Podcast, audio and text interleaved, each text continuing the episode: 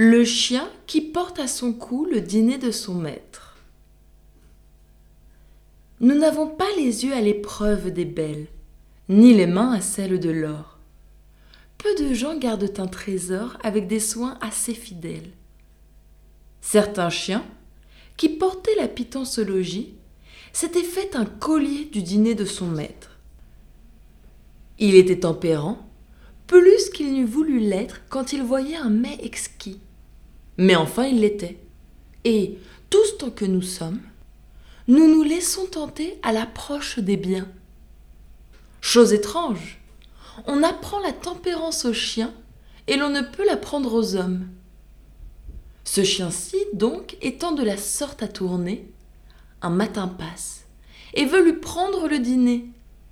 Il n'en eut pas toute la joie qu'il espérait d'abord. Le chien mit bas la proie pour la défendre mieux n'en étant plus chargé. Grand combat. D'autres chiens arrivent. Ils étaient de ceux-là qui vivent sur le public et craignent peu les coups. Notre chien, se voyant trop faible contre tous, et que la chair courait un danger manifeste, voulut avoir sa part.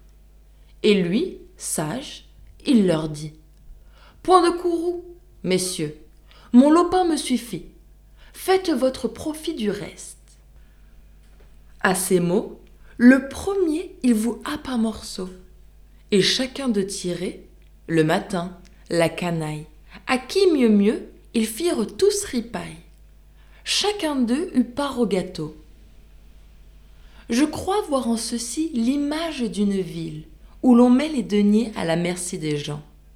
Échevin, prévôt des marchands, tout fait sa main, le plus habile donne aux autres l'exemple. Et c'est un passe-temps de leur voir nettoyer un morceau de pistole. Si quelque scrupuleux, par des raisons frivoles, veut défendre l'argent et dit le moindre mot, on lui fait voir qu'il est un sot. Il n'a pas de peine à se rendre. C'est bientôt le premier à prendre.